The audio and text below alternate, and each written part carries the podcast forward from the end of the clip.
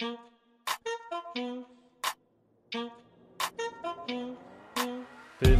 zum, zum Dessert. Dessert. Filme, Dessert, Dessert, zum Dessert. Filme, Dessert, Filme, Dessert, Dessert. Filme, Dessert, Filme, Dessert, Dessert, zum Dessert, Dessert. Ich habe den Namen des Podcasts schon fast wieder vergessen. Wir haben so, so lange, lange her, nicht mehr ne? waren wir hier zusammen. Herzlich willkommen bei Nerd Talk 2000. Nein, Filme zum Dessert. Aber hey, vielleicht wird es ja irgendwann mal zu Nerd Talk 2000. Ja. Ähm, man muss sich ja als Content Creator auch immer weiterentwickeln, auch immer selber sein, ähm, sein Baby hinterfragen. Mhm. Ähm, es ist schön, wieder mit dir hier, hier zu sitzen. Ich glaube, wir müssen jetzt dem total eingeschlafenen Algorithmus erstmal erklären. Guten Appetit. Wo waren wir denn die ganze Zeit? Wo war, also erklär mal deiner, deiner dessertigen Crowd, ähm, wo du abgetaucht bist. Ich war da, aber nicht vom Mikrofon. Ja, super. Nein, ich habe einfach viel gearbeitet, was wir Mhm. mal machen.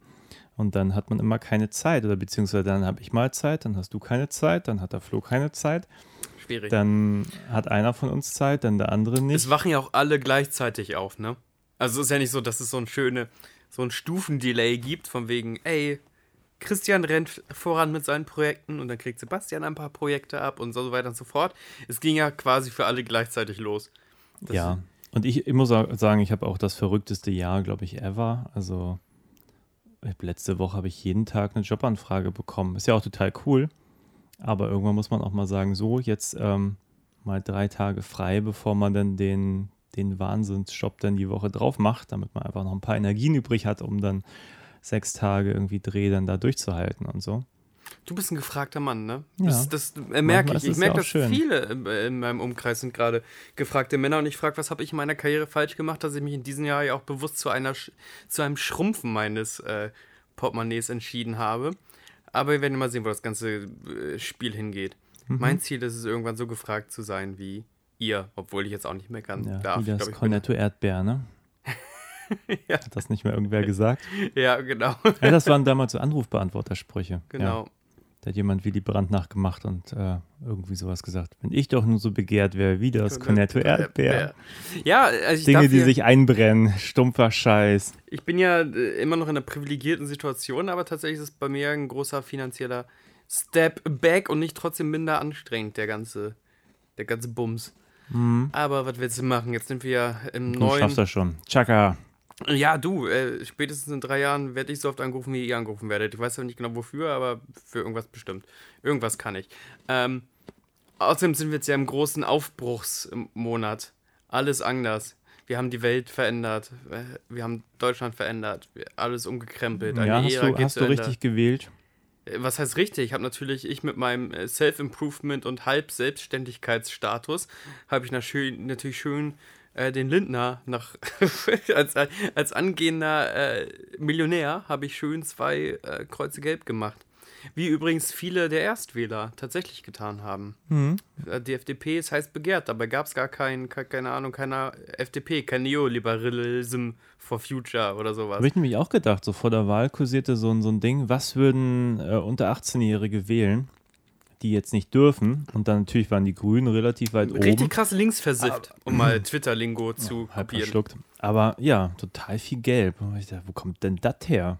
Ich glaube, man muss auch mal sehen, es gibt auch genauso viele Jugendliche, das müssen wir auch einfach mal anerkennen, die ähm, diese, diese sehr engagierten und sehr tollen Mädchen, die äh, in sozialen Medien jetzt schon konkret äh, oder richtig gendern und lustige bunte Haare haben, die finden das halt einfach richtig scheiße. So von meiner Ex-Freundin, der kleine Bruder, der war so ein richtig kleiner äh, neoliberaler äh, Vollidiot. Nein, der war nett. So, aber der hatte krass, der wollte so, ich, ich, ich scheiß auf Umwelt, ich scheiß auf mein Gegenüber, äh, get rich or die trying. Und das wollte er auch. So, der, der wollte, der wollte sich gar nicht dem Albtraum des Gewissenhabens hingeben. Ja, der stimmt. wollte, der Aber ist ja auch ein Teil der Narration. Nur wenn man jetzt gerade so hört, denkt man sich so, ah, die arme Jugend und ihre Zukunft. Mhm. Aber das ist natürlich wahrscheinlich der Hälfte der Jugend auch mal kackegal ist, ob die Welt irgendwie untergeht, wenn sie das noch miterleben. Startup-Gesellschaft, ne? Gib ihm richtig, äh, sich aufkaufen lassen und dann irgendwie, keine Ahnung, Bitcoin. Schnell noch eine Arche bauen, Hauptsache man ist selber drauf, ne? Ja, genau. ich habe das Archen-Startup erfunden. Und das geht nicht, wenn ich tot versteuert werde. Ja, das ist ganz Kuriose, ne? Haben irgendwie ihre 750 Euro Studentenjobs, haben aber Angst vor zu hoher Versteuerung. Aber so ist es halt so. Also ich war auf einer Wahlparty. Wir dürfen so ein bisschen mal labern, weißt du? Also erstens, wir reden, also wir reden heute über Mortal Kombat, das wird auch spaßig, aber ja, wir waren ja neuen. echt mal Wir haben ja schon über den alten gesprochen. Also Es gibt wer, eine großartige wer, Videospielreihe. wer sich nämlich hier vertan hat, wer dachte, oh, Mortal Kombat, ich will aber den von Paul W. Anderson oh, äh, wir haben euch im Sack, Alter. Wir Den haben haben wir ja schon. Also einfach mal bei filme zum Dessert.de auf die Suchfunktion drücken und Mortal oder Combat oder Mortal Mit Kombat, Combat, äh, eingeben. K, also falsch Combat eingeben, bitte. Ja, mit K natürlich. Ähm, außerdem haben wir eine ganz großartige Tradition, Videospielfilme hier auf dieser Adresse, auf diesem Kanal zu besprechen. Es wird auf jeden Fall noch spaßig, aber wie wir äh, aus, aus, aus Podcast-Trends wissen, man darf auch anfangs ein bisschen palavern. Ihr könnt gerne so Ja. ungefähr immer schätzungsweise 15 Minuten vorspulen, dann sind wir vielleicht auch im Film. Aber ich habe ja auch jetzt echt lange nicht mehr Genau, mit aber du hast Christian es gerade gesagt, wir haben ja schon über ein paar Videospielverfilmungen gesprochen, die da waren Super Mario, glaube ich, mit als letztes, Double Dragon, Double Dragon, was haben wir äh, noch? Street Fighter. Street Fighter äh, natürlich, Dead or Alive, großartig, Mortal Kombat, Das eigentlich Sonic, nur, das sind einfach nur güldene Talks eigentlich. ja. Sonic wurde, glaube ich, am wenigsten angegriffen. Vielleicht war das der noch der, der uninspirierteste, ähm, weil man den nicht so der, richtig flankieren Der fällt konnte. natürlich auch ein bisschen raus. So, wir haben ja sonst so ganz viel 80er-Jahre-Zeug irgendwie. Ähm, so 90er? Ja, weiß gar 90er, nicht. Aber so 95er. sowas, wo alle auch ein bisschen so, so, so, so einen Bezug zu haben, weil sie das als Kinder mal geguckt haben. ja, wir können da Nostalgie, natürlich ein äh, bisschen, äh, den. Nostalgie-Nerv können wir da nicht be Ja. bespielen. Naja, wie dem auch sei, lass uns doch noch, mal, äh, noch vielleicht so ein, zwei Sachen quatschen. Ähm, ich war auf jeden Fall auf einer Wahlparty und da war richtig Katerstimmung. Also ich, ich hausiere mit meiner politischen Einstellung auch gerne rum. Ich bin halt so ein linksversiffter Grün-Gutmensch. Ähm, da waren, da waren äh, Herzen gebrochen. Mhm. Und bei mir war ja am nächsten Tag noch doller das Herz gebrochen, als, als, äh, wenn es zu politisch wird, musst du sagen, du bist auch manchmal, du möchtest ja manchmal nicht mit deiner Meinung so hausieren gehen. Aber als der Aber ich kann Laschet, die auch manchmal nicht hint hinterm Berg halten. als der Ich Laschet, erzähle im- gleich auch noch eine kleine Story. gut, sehr gut, ich freue mich schon drauf. Als der Laschet halt nicht, also als der Laschet, ich zitiere ganz frei jetzt, gemeint hat, ja, niemand hat der SPD jetzt irgendwie die Regierungsbildung Aufgabe gegeben oder so ein Scheiß. Und da dachte ich so, aber du doch, du bist doch der größte Verlierer der Wahl. Du, also du bist ja sogar allein verantwortlich dafür irgendwie dran schuld, dass deine, deine, deine Partei so runtergekracht ist. Also wie verblendet und wie weißer alter Mann kann man denn sein? Ähm, Aber hat Schröder nicht genau das gleiche ja, damals? aber Schröder hat das einen Abend gemacht und hatte Okay. da eine Flasche Rotwein intus und hat sich, Okay, glaube ich, ist dann sein. relativ schnell zurück oder wurde auch von seiner Partei eingefangen, ne? Hm. Und äh, es ist jetzt gerade so ein kleiner, ich habe sogar meinen Twitter-Account wieder aktiviert, ähm, um einfach nur zu gucken, wie denn bei diesen ganzen äh, äh, grünen Influencern und auch diesen ganzen ähm, Botschafter der Jugend, die zu deren ersten großen Wahl das teilweise war, die dachten wirklich so, ey, wir sind am Freitag noch mit einer Million Leute auf die Straße gegangen in Deutschland, wir ändern das, wie dem gerade das politische, die politische Realität, dass sich wahrscheinlich eh nichts ändern wird, reingeprügelt wird. Also ich sehe gerade ähm, Verstumpfung, eine Verstumpfung einer ganzen politisch aktiven äh, Generation, zumindest online Ja. sehr faszinierend. Mhm. Und danach würde ich Twitter auch wieder deinstallieren, weil das ist nicht gut für meine geistige Gesundheit. Nee, bei Social Media bin ich mir auch nicht mehr so sicher. Also immer, wenn ich bei Facebook dann mal irgendwie einen raushaue, dann kommt da so viel Gegenwind, also auch von Leuten, wo ich eigentlich denke, ah ja, aber also ich glaube, ich habe auch ganz viel so ziemlich plump kommentiert, aber habe das dann meistens dann ironisch gemeint und so. Aber wenn Leute das dann plötzlich ernst meinen, denke ich mir dann, aber dann, dann schreibt ein bisschen mehr dazu, Ja. weißt du, dass man auch wirklich eine Diskussion führen kann und nicht einfach nur irgendwas in die Luft pupen nach dem Motto, deine Meinung ist doof, so. Ähm, Du bist blöd. das war natürlich, wenn man irgendwie. Du wirst auch noch aufwachen, du Schaf. Du Schlafschaf. ja. Aber du hast mir Naja. eine lustige Geschichte erzählen. Hat die, hat die Ja, nee, so lustig war die nicht, aber wir, wir haben ja gerade so eine Produktion am Laufen und dann ähm, ist halt immer so die Frage, wie gehen wir um mit, sind alle geimpft oder Mhm, nicht, mhm, weil ja. Arbeitgeber darf das zwar fragen, aber nicht alle müssen antworten, Mhm, bla bla mhm, bla. mhm. Und da war dann eine Person in der Runde, die nicht geimpft war und dann habe ich so gesagt, ja, aber hier so in zwei Wochen kommt man auch nicht mehr ins Savoy ohne Mhm. 2G-Nachweis. Mach das doch einfach mal. Mach doch mal. Ist ja auch nicht nett, das jedem immer Ja. auf die Nase zu binden, aber ich ist halt auch ein bisschen dumm, das nicht zu tun, ne? Also vor allem, wenn man jetzt nicht äh, Allergiker ist oder sowas. Ja. Und hast du da erweicht oder war das einfach eine grundsätzliche. Weiß ich nicht. Der Dreh steht noch an. Ich würde äh, die Person weiterhin zulabern. Dass Stellst du die Person als eher faulig ein oder ist das ich wirklich kenn so den gar eine. nicht. Keine Ahnung. Also, weil ich habe jetzt auch schon jemanden kennengelernt, der einfach gemeint hat, irgendwie. Ich weiß auch nicht genau wie. Ja, ich glaube, viele sind träge, die sagen, oh, ich guck mal, ich warte noch mal. Da fragt man sich natürlich schon, auf, auf was wartest du denn eigentlich? Ja. Irgendwelche Leute warten auf irgendeinen Tod im Stoff, ja, Ma- Mai. Ähm. Aber ich habe jetzt irgendwie keinen Bock mehr auf irgendwie so viele der Bevölkerung zu warten. Ja. Ähm, Wenn es nicht sein muss. Also, Punkt. Ähm, Ist doch schön, dass alles wieder aufhat, dass man wieder ins Kino gehen kann, dass wieder Veranstaltungen Ihr sind. war jetzt letztes Mal auch wirklich wieder in der, in der Kneipe, in der ja, man muss nicht mehr Kneipensituation. überall die Maske tragen, aber es Das kann sich natürlich schnell merkwürdig. ändern, wenn dann doch nochmal irgendwie das aufpiekt und dann alle krank werden, nur Ja. weil die der Meinung sind, hey, ich äh, hatte keinen Bock, ich hatte keine Zeit, äh, ich, ich schwurbel so ein bisschen und äh, das nervt. Soll ich noch mit zwei schönen Sachen um die Ecke kommen? Gleich mit zweien. Ja, einfach mal, aber es sind kurze.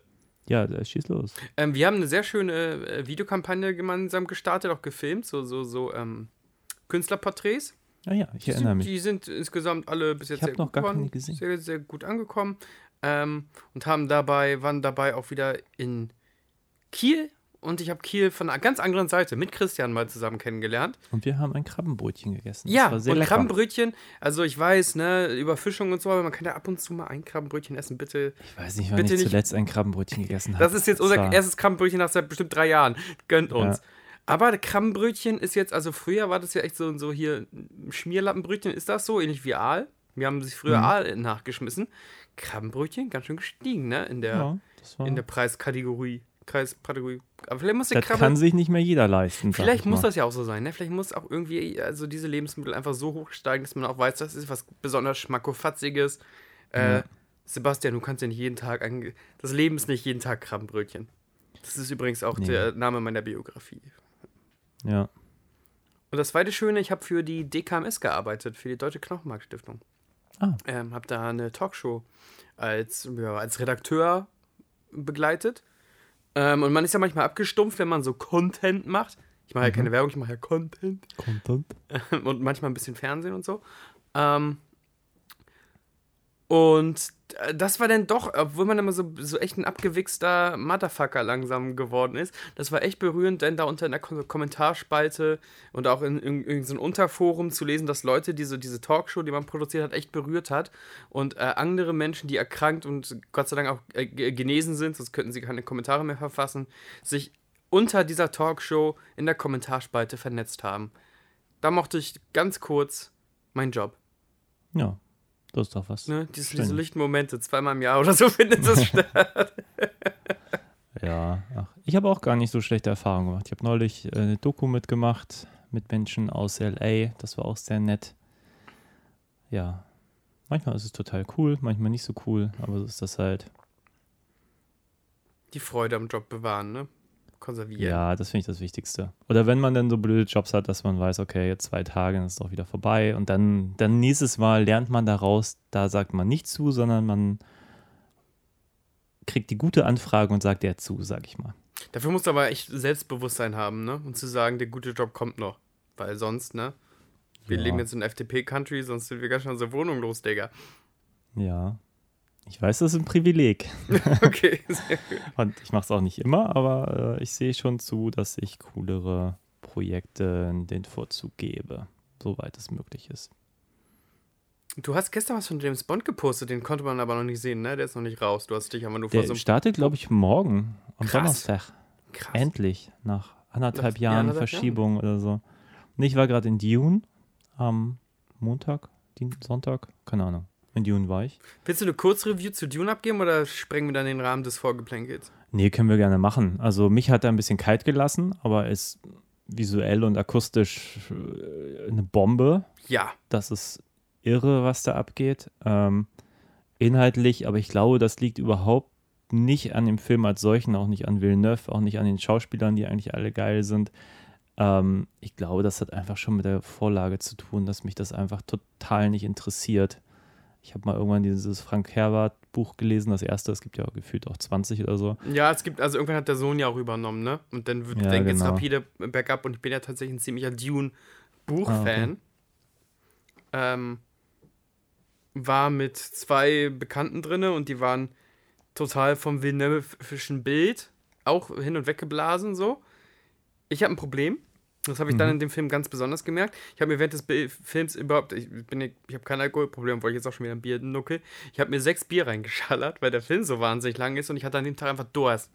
Ja. So, ich bin schon mit zwei Bier reingegangen, dann musste ich pinkeln. Hab Mhm. mit zwei Bier nachgeholt, dann war der Film immer noch nicht zu Ende und ich kannte ja das Buch ungefähr und dachte auch so, oh, da muss noch ganz schön was geschehen, damit wir irgendwie exiten können. Also der Film bricht auch einfach irgendwann ab. Der hat keinen richtigen, Ja. also ich finde, der hat keinen richtigen Nee, Klimax. er hat so. auch wirklich kein richtiges Ende, was natürlich auch Der, der total hört einfach auf, ist. aber das wusste ich nicht, sondern habe ich mir einfach, ich war vielleicht, an dem Tag war mein wilder, war mein wilder Kinosonntag, Mhm. noch zwei Bier geholt und dann habe ich eins leer getrunken, dann war der Film dann zu Ende, weil ich dachte, oh, eigentlich müsste, hätten sie einen anderen aus, nee, egal. Ähm, ich habe bei Villeneuve gemerkt, ähm, ich werde irgendwann so bildsatt. Mhm. Also ich finde auch, jedes, jedes Frame ist wirklich ein Painting. Bei ihm alles sieht mega geil aus. Gibt mir aber manchmal noch so dazwischen so ein paar generische Bilder, damit meine Sinne sich ein bisschen entspannen können.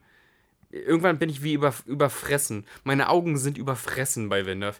Und er wählt ja immer auch so eine relativ cleane, ähm, ja, wie soll man es sagen? Mm. Steril, ich will nicht unbedingt steril sagen, aber eine relativ cleane Bildaufteilung und so. Und die Figuren haben immer ein bisschen der Abstand Film zueinander ist und so. Durchweg kalt, also Genau, genau. inhaltlich, weil so Königshausgeschichte als auch emotional. Und- Da kommen wir zu meinem größten Problem, aber erzähl kurz zu Ende. Aber das ist es halt so, ne? Das ähm, sehe ich nicht unbedingt in der Buchvorlage andauernd. Ja, das sind alles Königshäuser, Leute, aber das Ding Mhm. ist ja auch irgendwie, hat eine.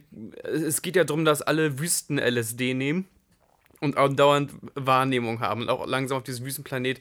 Erstens wegen der feindlichen Natur, aber auch wegen diesem Wüsten-LSD, was dauernd in der Luft ist, auch alle leicht Mischugge werden und so weiter und so fort. Und ich habe das nie so so steril gesehen. Also in meiner Fantasie. Das kann jetzt Villeneuve nichts für, das ist in meiner Fantasie nicht ganz so alles. Alles abgekantet und alles, alle stehen mindestens ein Drittel des Frames voneinander entfernt und, und performen dann auch so distanziert. Ähm, was zur Folge hatte, dass ich den Film, glaube ich, auch nicht so gerne mochte, wie ich ihn mögen wollen würde. Bin aber sehr gespannt auf den zweiten Teil. Okay. Bitte, ich öffne, ich öffne de, deine. Äh, Nein, Leerteil. also der hat mich einfach kalt gelassen. Also ich kann gar nicht sagen, ich kann es noch nicht mal eingrenzen, wo das Problem war. Die Figuren waren mir einfach alle vollkommen egal. Wenn der Spoiler Vater stirbt, Hm. ähm, dann denke ich mir, ja, okay. Ähm, ja, und so ist irgendwie der ganze Film. Er ist so, Hm. echt, der catcht mich halt überhaupt nicht. Es gibt immer fünf Minuten, da, denk, da, da merke ich dann, okay, ich bin jetzt irgendwie gerade abgeschweift, was ist denn passiert? Ach so, ja, wir sind immer noch da. ähm, dann catcht mich wieder irgendwie im Moment, ich bin voll drin und Ja. dann wieder nicht mehr. Und äh, gut, irgendwann wird es dann mal laut und dann denkt man sich, okay, sieht ja alles cool aus und dann Hans Zimmer Score und sakrale Klänge und Ja. naja, ich meine, diese Flashbacks, die er hat, so beim fünften Mal die gleiche Person sehen, ohne dass irgendwas hinzuaddiert wird in den Flashbacks, finde ich dann auch irgendwann ein bisschen ermüdend einfach. Also letztlich war es ein Film, der war nach zweieinhalb Stunden, war ich so, dachte ich, okay, der hätte jetzt auch länger gehen können, hatte ich gar kein Problem mit gehabt. Mhm. Der ist einfach so bei hingeflossen so, Ja. so relativ entspannt, man kann gut zugucken, man verpasst nichts, wenn man kurz Sixpack mal reindöbeln. Genau, wenn man mal abschweift gedanklich.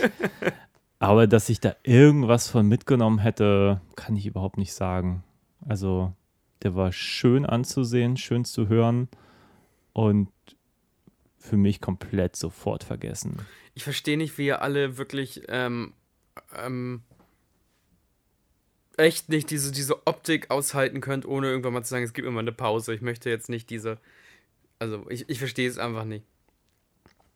Vielleicht habe ich da irgendwie Sinnesschwäche. Keine Ahnung. Ich brauche ein hässliches Bild zwischendurch, sonst, sonst flippen meine Synapsen aus. Ähm, oder wir mögen einfach beide sehr gut gemachtes B-Kino, um jetzt zu dem Thema heute der Ja, ich will Folge eine Kleinigkeit zu Okay, Dune ergänzen. Ja, Nämlich, ich- weil das ist mir heute in einem Gespräch, weil jetzt, äh, Dune Du sprichst mit anderen Leuten und nimmst es dann nicht auf, du Vollidiot. Ist. Ja, nein, ich habe hab gedacht, was, was ich zum Beispiel sehr, sehr schade finde und ich kann mich halt überhaupt nicht mehr erinnern, wie es in der Romanvorlage gelöst war. Ich glaube, im David Lynch-Film war es auch so, dass sie zum Beispiel diese Schutzschild-Dinger einfach haben. So, die werden dann beim ersten Mhm. Kampf einmal gezeigt. So. Ja. Und dann denke ich mir aber, in diesem Film stirbt gefühlt jeder trotz des angeschalteten Schutzschildes. Also ich sehe zum Beispiel diesen Mehrwert von so einem Gimmick halt überhaupt nicht in diesem Film zum Beispiel. Aber das Schutzschild funktioniert, funktioniert auch so, so laut Buch, dass eine neue, ganz neue Kampftechnik erfunden werden musste, weil so harte Aufschläge wehrt das Schutzschild ab, während du, du musst da langsam durch. Ja, guck mal, du hast da so eine Information mitbekommen, die dieser Film einem nicht vermittelt. Und das ist doch doof, weil man denkt sich, okay, jetzt sterben Leute, obwohl sie das Schutzschild tragen. Wofür das Schutzschild? Genau, das Schutzschild ist ähm, Nerd Talk 5000, das ist Ja. unser neuer Titel. Ähm, so, so ein Aufschlag-Ding, deswegen können die alle Mhm. so lange auf sich einkloppen mit diesen kurzen Dolchattacken. Ja. Aber du musst eigentlich das lernen, dass du durch irgendwelche Griffe und so quasi die, die Klinge durch das Schild hindurchführst. Das ist so. Äh, Okay. Jetzt hätte ich im Bio-Unterricht besser aufgepasst. Es gibt, es gibt äh, Körper, die verhärten bei Aufprall. Da musst du quasi fließend hindurch. okay. So, und ich glaube, der Film hat das so ein bisschen versucht. Ich glaube aber auch, dass das nicht so richtig. War ich da Lost in wurde. Translation? Ich meine, ich habe ihn auf Englisch geguckt. Ähm, Mhm. Mag sein, dass mir da irgendwie ein Nebensatz entgangen ist. Aber da denke ich mir, das, das wäre halt, wär halt cleverer gewesen, wenn man so, ein- so ein wichtiges Feature, zum Beispiel so ein Gimmick, einem für einen Zuschauer klar erklärt, damit Mhm. ich weiß, woran ich bin. Weil ich denke mir halt irgendwann, okay, jetzt macht er das Ding an, wird trotzdem irgendwie attackiert und das geht durch. Warum denn überhaupt? Und da lässt er mich irgendwie lost zurück, so bei, bei so, einfach bei seiner ganzen, wie funktioniert das eigentlich so? Ja. Und ich glaube, da wäre viel mehr drin gewesen. Ich glaube, der, ich weiß es nicht, schwer zu sagen. So viel von Villeneuve kenne ich nicht. Arrival fand ich nie so toll. Der ist okay. Den Blade Runner habe ich nicht gesehen, deswegen bin ich da gerade so. Meine Euphorie hält sich auf jeden Fall in Grenzen, auch was diesen Film angeht. Ich finde die alle toll von ihm. Ich bin aber froh, dass ich die alle nur einmal gesehen habe. So, also, Ja, nee, irgendwas ich glaub, kickt mich nicht. Also, alle Leute. Ne, Das meine ich ja. Es ist ja, Ja. Es, Arrival macht total Spaß, den einmal zu gucken. Ja. Aber dass das ein besonders toller Film ist, kann ich nun wirklich auch Na nicht du, ich sagen. werde Double Dragon in meinem Leben 20 Mal gesehen haben und Arrival einmal und vielleicht habe ich sogar irgendwann abgeschaltet, weiß ich gar nicht. Und fand das trotzdem okay-ish. ja, Ich bin aber ich halt würde jetzt auch blöd. nicht so weit gehen, dass der Film, den wir jetzt besprechen, irgendwie besser wäre als Dune. Aber ich hatte ein Anders, bisschen mehr schwierig. Spaß dabei. Ja, genau, das ist es halt so. Also ich sehe ja bei uns auch langsam so ein Muster. Ja. So wie wir uns durch diese Podcast-Reihe auch so manchmal durchschlängen, auch bei Let's Talk About Spandex. Ähm, ähm, wir sind für was, für, ich glaube, bei uns ist ein anderer Nerv empfänglich. Vielleicht gerade wir als Duo, vielleicht mögen wir es auch manchmal ein bisschen blöde. Aber ganz viele Leute wollten es ja blöde, weil dieser äh, Film, den wir jetzt besprechen, nämlich der Mortal Kombat Film von 2021, nein, 21 doch. ein 21er Film, ne? Boah, ähm, Der ist super fresh. Super fresh, su- su- super fresh. Ähm, der hatte ja äh, einen Trailer-Rekord gebrochen. Es war der höchst geklickte R-rated Trailer aller Zeiten. Ja. Viele Und Leute wahrscheinlich hatten hauptsächlich von Jugendlichen geguckt. Aber Ja, genau, die sagen, bist du wirklich 18? Natürlich. Natürlich. Major Audience. Here I am. Ähm, genau, sehr gepusht von dem ähm, Produzenten James Wan, also äh, der dann ja auch mit, ähm, ich glaube zuletzt mit Aquaman von sich äh, Regen gemacht hat, irgendwie. Genau. Die aber Horrorserie. besonders populär. Conjuring. Genau, die Conjuring-Serie erfunden hat. und so weiter und Genau. so fort. Genau. Und der hat das Projekt sehr getragen. Und ich glaube, das dachten auch viele, dass der der Regisseur wäre. Ist er aber gar nicht. Der ist nur ein sehr Nein. aktiv ausführender Produzent, der nämlich den Simon McQuaid, ich will McQuaid sagen, das ist, stimmt aber glaube ich nicht. Ich glaube, da ist ein O irgendwo versteckt. Ja. Ähm, sein, sein Regiedebüt gegeben hat mit diesem Film. Ja, wir haben auch gerade nachgeguckt. Der McQuaid hat außer einem einminütigen Kurzfilm auch nichts in seiner IMDb-Vita. Und der war denn, der ist schon aber lange hat her. Das unfassbar so, viel Werbung gemacht, aber auch für ganz große Namen. Mhm. Und zuletzt für, was, was war das für ein Spiel? Was habe ich gesagt? Call of Duty war das. Call ein of Duty, ja. Trailer. Hat er so ein paar hübsch schicke Trailer gemacht, die eigentlich auch aussehen wie so ein Hollywood-Film.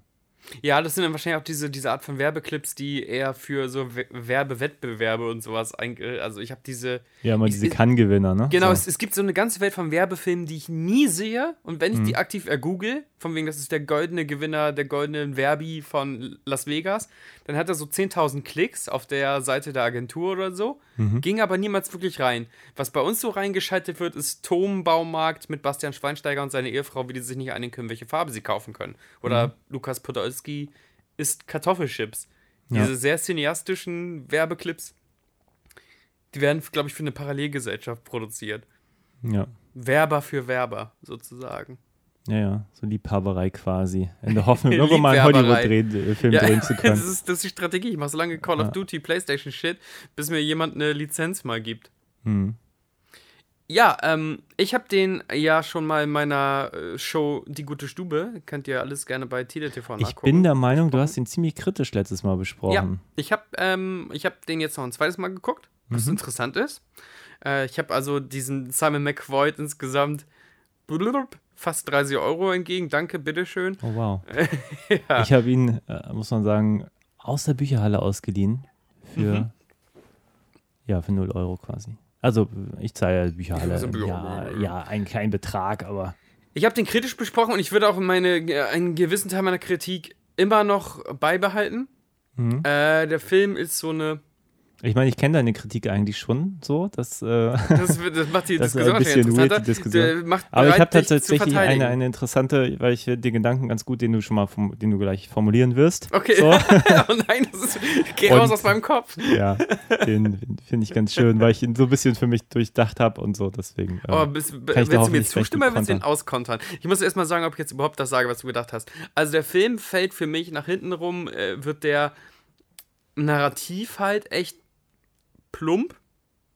Ähm, und wirkt für mich nach hinten raus auch irgendwie, der wird immer Fanfiction-mäßiger und äh, manche Effekte stimmen dann nicht mehr so richtig und irgendwie sieht das dann irgendwie aus, als hätten sich Leute bei einer Comic-Con vor so einem Greenscreen getroffen und äh, hätten ihre Lieblings-Superhelden nachgespielt. Und ähm, äh, das ist jetzt ein modernes, äh, modernes Ding, so von wegen die, die, großen Twists Mhm. bleiben auch aus. Die, die, das, also ne, die, die, der angekündigte Red Herring, schreibt, schreibt keine Red Heringe mehr rein in eure Filme, wenn ihr keine befriedigende Solution liefern könnt.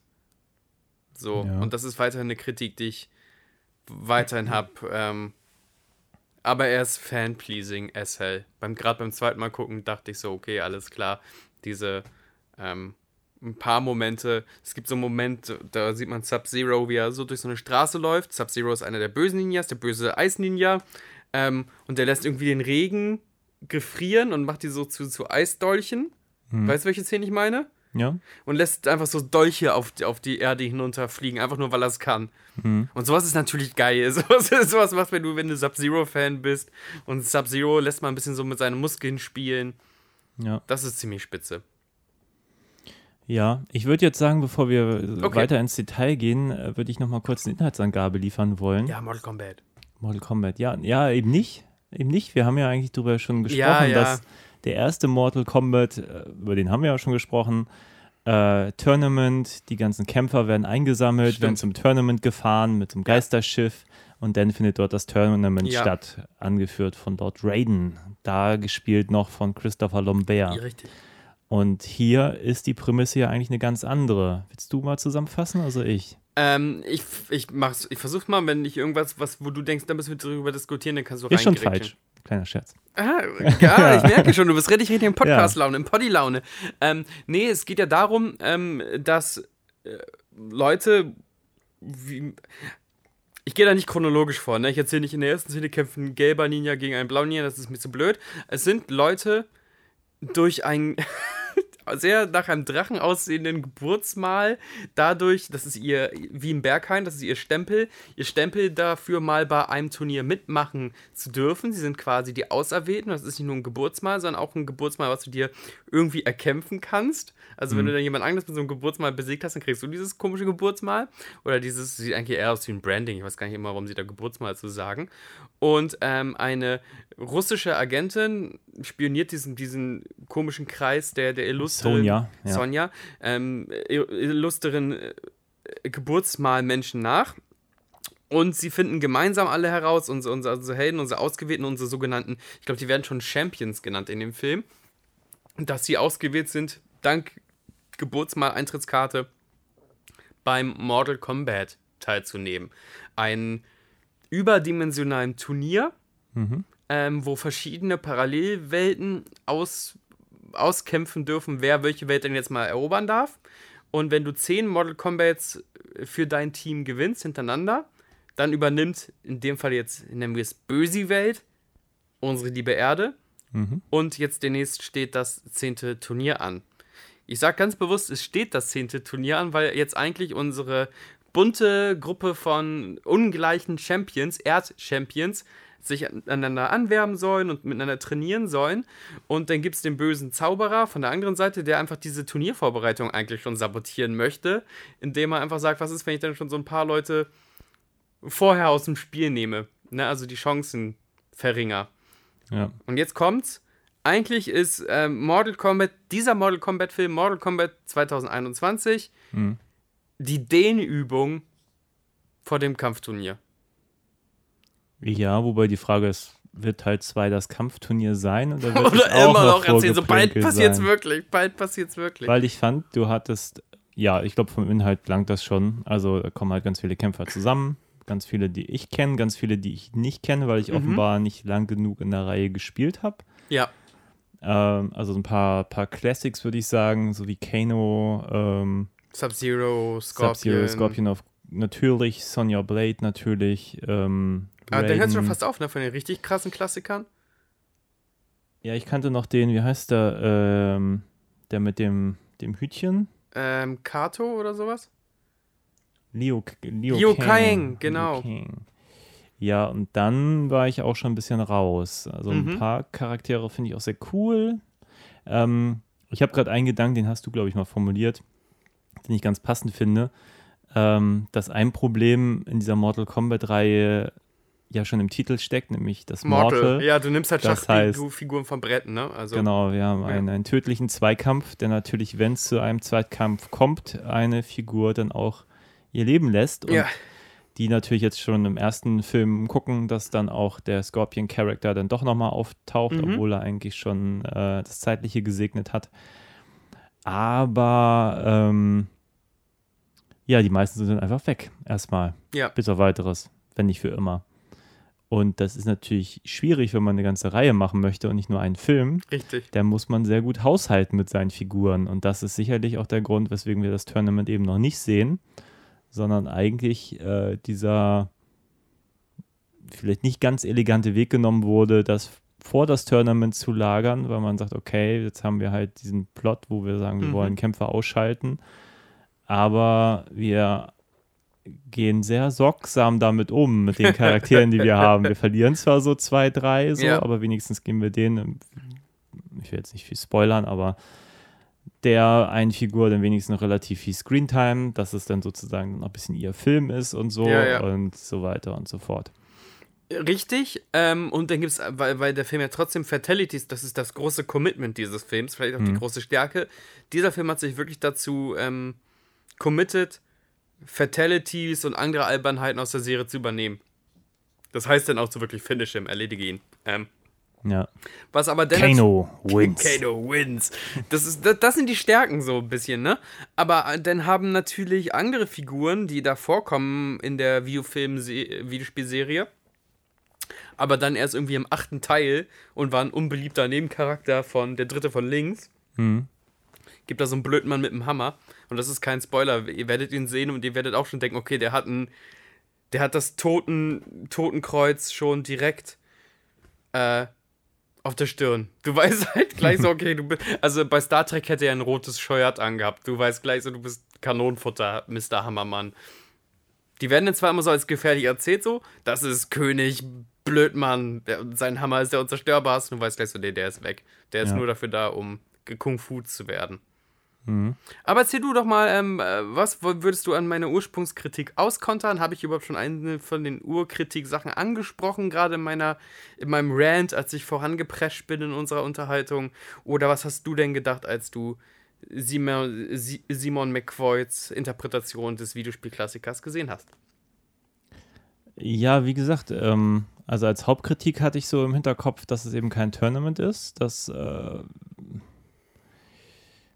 ja, ich, ich meine, es gibt ein paar Dinge, die finde ich auch blöd. So, diese Familiengeschichte und so eine Hauptfigur herum finde ich blöd. So, das ist so, so, so ein Story-Vehicle. Ist ein neuer nervt. Charakter übrigens, das müssen wir vielleicht tatsächlich noch erwähnen, das ist vielleicht wichtig, um. um Ja, irgendwie Cole erwähnt? heißt der oder so. Cole, ja, genau, Cole, Cole, irgendwie was. Aber der, der ist gänzlich neu, der soll uns als Mortal Kombat-Fans auch total unbekannt sein. Ja, okay. Oder? Ja. Ich, also wie gesagt, ich kannte ihn nicht, aber das hat ja nicht unbedingt was zu heißen. Ja, und ich fand ein paar andere Sachen auch blöd, dass es so ein paar Gimmicks gab, die sie kriegen, wenn sie sich des Mortal Kombats würdig erweisen. Dann kriegt Kano halt sein, sein Laserauge, was ich irgendwie cooler gefunden hätte, wenn es irgendwie Technik gewesen wäre, die er Ja. sich einbauen lässt oder Oh so. Gott, ja, ich, oh Gott. Also, Da kommen wir gleich zu. Äh, bitte, Ja. ich hake da gleich an, aber ich das sind so ein paar Dinge, die ich blöd finde. Ich finde auch diese Familiengeschichte nervig mit so einem vorlauten, äh, mit so einem vorlauten Teenager, Mhm. die dann aber auch dann am Ende auch keine Bewandtnis haben. Dann hätte ich es ja Mhm. cool gefunden, wenn dann wenigstens noch seine Tochter, weil er auch aus der Blutlinie und so, dann auch nochmal irgendwie eine Bewandtnis hat oder vielleicht auch noch irgendeinen Skill hat, aber Ja. so clever ist der Film offenbar nicht. Oder hebt sich das denn für die weiteren Fortsetzungen auf? Ähm, das weiß ich nicht. Ähm, grundsätzlich finde ich aber die, habe ich großen Spaß an dem Film gehabt, weil wie Mhm. gesagt, ich finde eigentlich die Idee, dieses vor, vor, vor dem Tournament das spielen zu lassen, einfach auch aus ökonomischen Gründen Mhm. und dafür aber auch einfach Charaktere zu verlieren, auch einfach brutal irgendwie auf die, die Finish-Moves zu zeigen, die man auch so kennt, Ja. eigentlich relativ cool. Und dass man dann natürlich sagt, okay, wir wollen jetzt nicht im ersten Film irgendwie zehn unserer Charaktere verheizen, auch komplett nachvollziehbar. Und ähm, ich muss sagen, also wenn ich jetzt mal den, den wirklich teilweise saublöden Plot einfach mal ignoriere, die Kämpfe und die Action waren schon teilweise ganz schön geil. Ja, also ich habe ja, echt ja, Spaß gehabt, mir das alles anzugucken. Und ich finde, das ist so eigentlich Außer ein Kampf, ein Kampf fällt für mich extrem ab, aber da auch gleich mal drüber. Ja, ich fand auch nicht alles gleich gut, aber grundsätzlich hatte ich relativ viel Freude, muss ich sagen. Ich fand zum Beispiel auch so ein paar Charaktere cool. Also da, da gibt es noch bei den Bösewichtern hier diese Vampirfrau, die da Mhm. rumfliegt, Ja. Die leider auch nicht so eine große Rolle hat, was ich sehr schade fand, weil die fand ich zum Beispiel mega cool, auch vom Design und allem. Ja. Ähm, und die hatte eigentlich auch krasse Skills. Also schade, dass man. Du meinst so die, die durch, durch die, den Sägehut dann gejagt wird? Ja, genau. Ja. das ist aber, Aber auch die gut äh, ich- zu beschreiben. Du meinst die, die durch den Sägehut gejagt werden? Die fand ich irgendwie cool. Also. Ey, an sich ist ja. Ist, sie, Cool, äh, fieses Mortal, Ding auch mit dieser Fratze und dann, wenn sie ihre Zähne zeigt. So genau, so Mortal Kombat hat immer ein cooles Charakterdesign tatsächlich. Ja. Also, ne, abgesehen davon, wie gelungen oder ungelungen ich manche Kostümentscheidungen ähm, ähm, ähm, finde. Äh, Du hast gerade zwei Sachen gesagt, die mich wirklich nerven. So, die versuchen, ähm, dieses, diesen Power-Ausgleich, wie sollst du äh, mystisch, magisch angehauchte Figuren gegen Normalsterbliche antreten lassen und trotzdem für so, einen, für so einen Ausgleich sorgen. Das versucht der Film so ein bisschen damit zu erklären, dass die menschlichen Champions auch so ihre, ihre Power lernen sollen. Also das ist wie so ein, keine Ahnung, wie so ein Digimon, was auf die nächste Stufe kommt und der neue Attacken kann. Und das finde ich wirklich furchtbar. Das fand ich so scheiße, dass ich das habe ich in der guten Stube da wahrscheinlich damals auch vergessen. Ich finde das wirklich blöd, dass Kano ähm, nicht ein Laserauge hat, weil der da so B-Movie-mäßig ein Terminator-Auge ins reingeflanscht bekommen hat. Oder Jax, das ist ein anderer Kämpfer, der dadurch ausgezeichnet ist, dass er äh, so, so Metallarme hat. Hm. Ähm, dass der sich nicht einfach Metallarme hat dran schweißen lassen, sondern dass es so eine Art magischer Power-Armor ist, der sich dann um seine ähm, um seine Prothesen, Arme ja. legt, so um seine Prothesen legt. Und das, äh, ne, das ist so eine. Weiß ich, es nervt mich, sowas dann herleiten zu wollen und sagen, nein, auch die Magie schlummert in dir. Lass die einfach blöd mechanische Ter Terminator-Arme haben und irgendwie schwächt das. Schwächt das auch unseren, unsere Hauptfigur. Unsere Hauptfigur kriegt am Ende auch einen goldenen Power-Armor. Und eigentlich Ja. ist dann, ist dann gar nichts mehr über seine Skills definiert, sondern einfach nur, dass dieser Power Armor so mega krass ist. Hm. Ähm, nervt. Und der eine Kampf, der mich nervt, dann habe ich auch alles, meine Ranting Points ähm, weg. Eben wenn dieser, dieser Jax, der jetzt ja mit seinem Metallarm unser, also in Videospielen würde man sagen, unser Tank, unser Panzer, unser Powerhouse ist, Hm. muss auch gegen äh, fantasielos as fuck gegen das Powerhouse der Bösen kämpfen. Das ist halt dieser blöde Prinz mit dem schlechten Kostüm mit dem Hammer. Hm. Und das war super schlecht. Hm. Die kämpfen auf einer schlecht animierten Steinbrücke oder so ein Scheiß und, und, und punchen sich einfach nur gegenseitig dreimal, Hm. bis der eine umkippt. Aber der hat auch sehr, der. äh, Das Allerhöchste der, der, der Kampfkunst ist ja, kann man wohl argumentieren, der große Kampf, wo auch alle Nerds äh, vor den äh, Kinosälen gecampt haben. Der große Kampf. Und endlich mal zu klären, ne, auch in der Videospiel-Fanbase, wer ist stärker? Scorpion oder Sub-Zero? Wer ist besser? Der Ja. blaue Ninja Oder der oder der gelbe, nicht rote? Achso, gelbe? Ja, stimmt. Scorpion ist gelb. Ja, ja, okay. Und das ist ja wohl mega krass. Oder nicht? Ich glaube, da ist auch dann wieder vieles des Budgets reingeflossen, deswegen haben sie zwischenzeitlich Abkürzungen genommen. Meine Theorie. Ich weiß es nicht. Ja, ich meine, muss natürlich schon sagen, die haben natürlich den Fokus auch sehr auf so ein paar Figuren hier gehabt. Eben halt auch die ganze Vorgeschichte von ähm, Scorpion im Prinzip. Ja. Und ähm, ja, Sub-Zero im Prinzip auch, wo die herkommen, äh, was für eine Vergangenheit die gemeinsam haben und so weiter und so fort. So vermengt mit so einer äh, Highlander-mäßigen Blattlinie. Hm, Ja, genau. So Und- Hass über Äonen konserviert. Genau, aus irgendeinem Grund müssen da Bloodlines gekillt werden und dann Baby hat trotzdem überlebt und dann Generationen später ist das jetzt halt so, der ist doch Cole, ne? Ja, der ist doch Genau, genau, genau. Ist das übrigens auch so ein Kampf, hast du das verstanden? Ist das so ein Kampf Japaner gegen Chinesen? Ist, ist, ist nicht Scorpion, also korrigiere mich, wenn ich das falsch verstanden habe, nicht japanisch und Sub-Zero, Bihan, äh, in Chinese? Puh. Vielleicht lese ich doch jetzt noch zu viel politisch rein, aber ich war der Meinung von Ich wegen. hätte das jetzt gesagt, so- Bihan klingt für, könnte für mich auch koreanisch sein, aber ich Das sind die Ahnung. fiesen Koreaner. Ich keine Ahnung. Naja, vielleicht ist es auch. Bin ich noch zu tief drin. Du wolltest auch wahrscheinlich was anderes erzählen. Also, den Figurenfokus wollen wir vielleicht mal für die Leute, die jetzt total verwirrt sind, würdest du schon sagen, Cole ist wichtig. Ne, der neue Charakter, der gewisse Verwandtschaftsverhältnisse zu äh, Scorpion hat. Hm.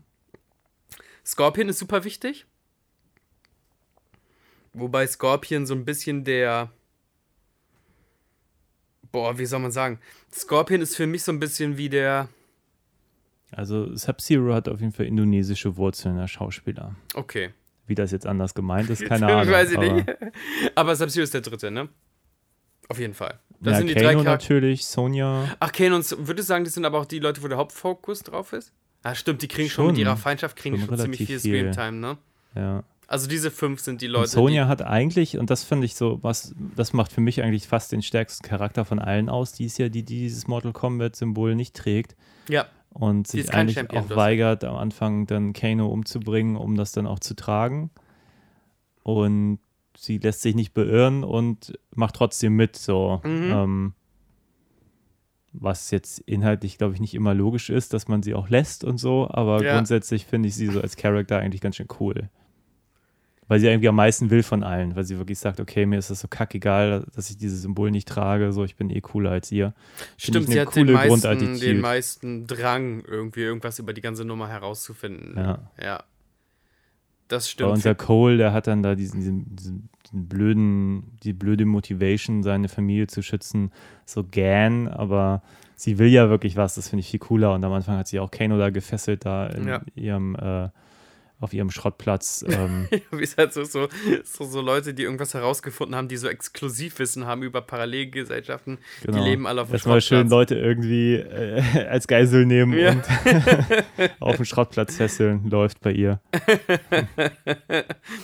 Ähm, wer war denn für dich die, die, die also ist Sonja, würdest du sagen, durch die Bank weg, stärkste Figur, die dir auch am meisten Spaß gemacht hat?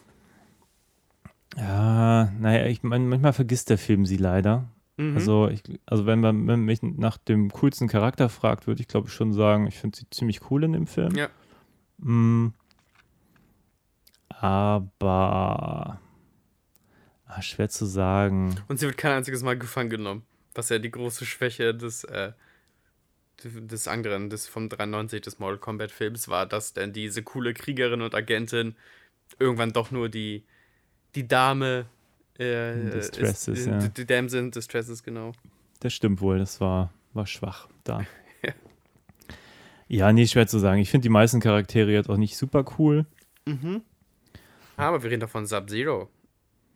Ich habe gerade meine Augenbrauen hochgezogen, das hat der Podcast-Hörer jetzt natürlich nicht gesehen. Ja, stimmt. Nee, also, ja, Sub-Zero, Sub-Zero cool, ist cool, weil der du? ein bisschen Show macht. So. Also, wenn, wie die, die Szene, die du schon ansprachst, wenn er da irgendwie das erste Mal kommt und Mhm.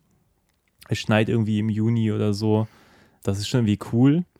Man Ja. fragt sich ein bisschen, was das eigentlich soll. Was ist das für ein Move von ihm? So, Es ist kein guter Assassin-Move, so ein, so ein sich so Einstieg, anzukündigen. genau, Ja. so, also so einen theatralen Einstieg zu planen. So.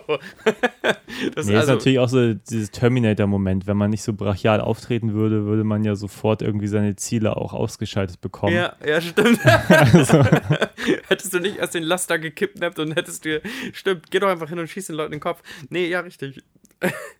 ja, jetzt muss ich gerade mal Revue passieren lassen, was da noch so im Einzelnen passiert.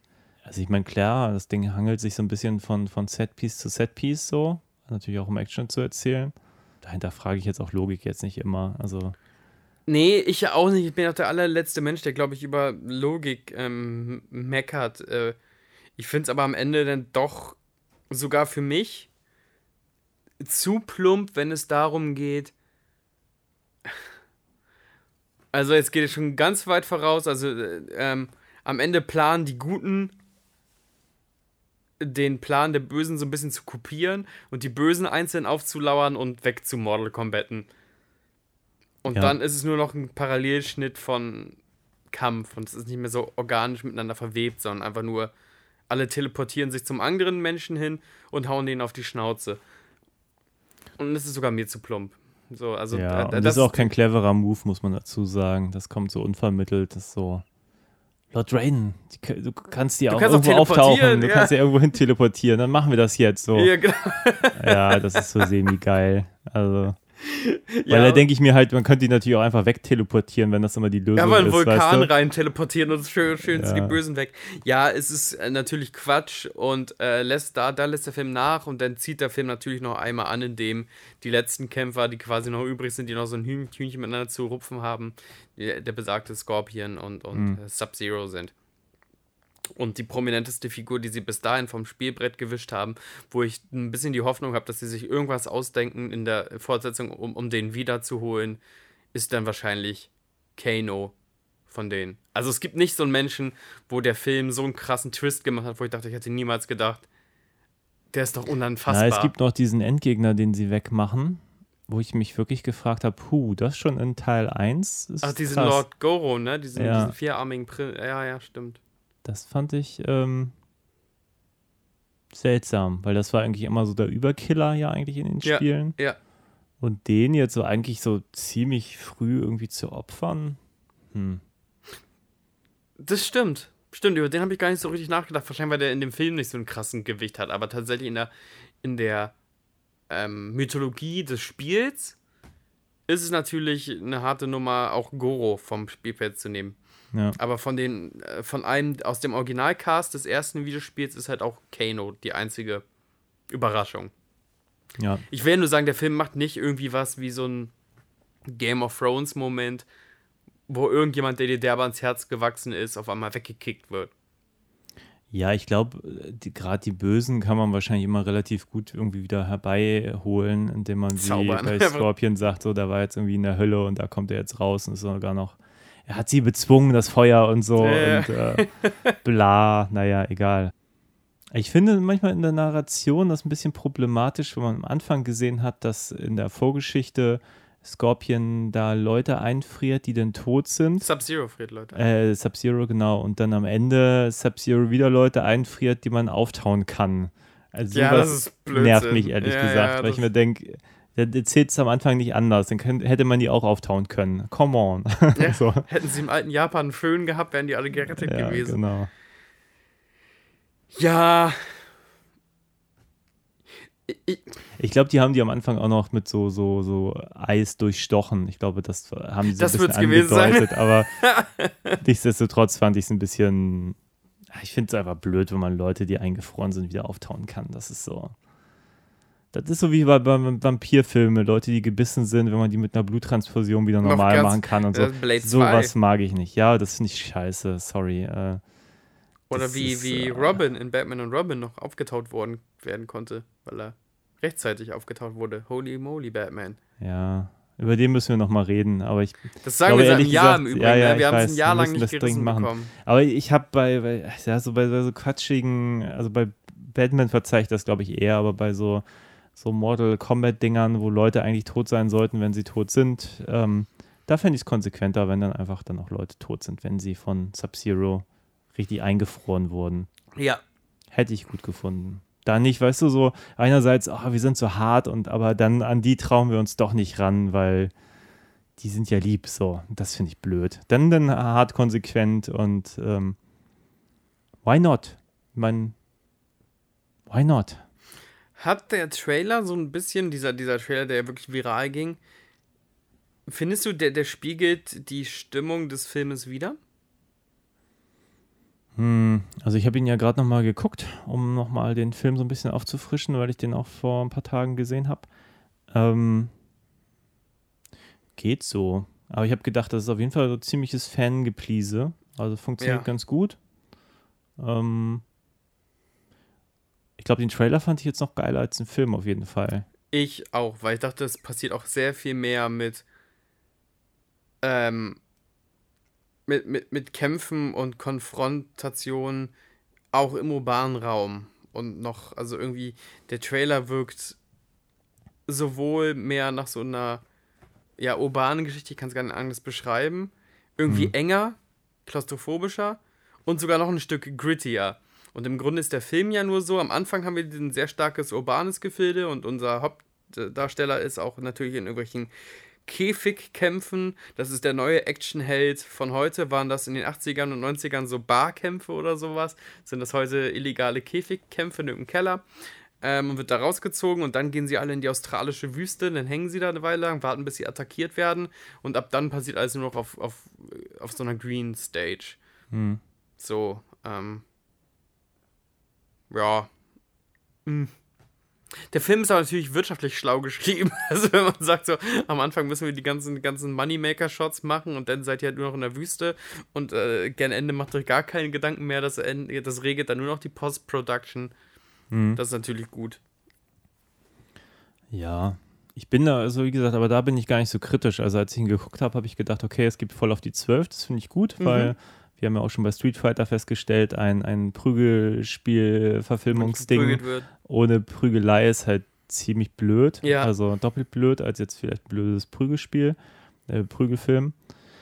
Und ähm, von daher, das hat für mich gut funktioniert. Die Kämpfe fand ich durchweg unterhaltsam, so, dass die ganze Zeit irgendwas passiert. Ähm, ich kann jetzt gerade gar nicht sagen, waren die so kompetent immer auch von den Kampfskills, aber zumindest hat es mich immer bei Laune gehalten.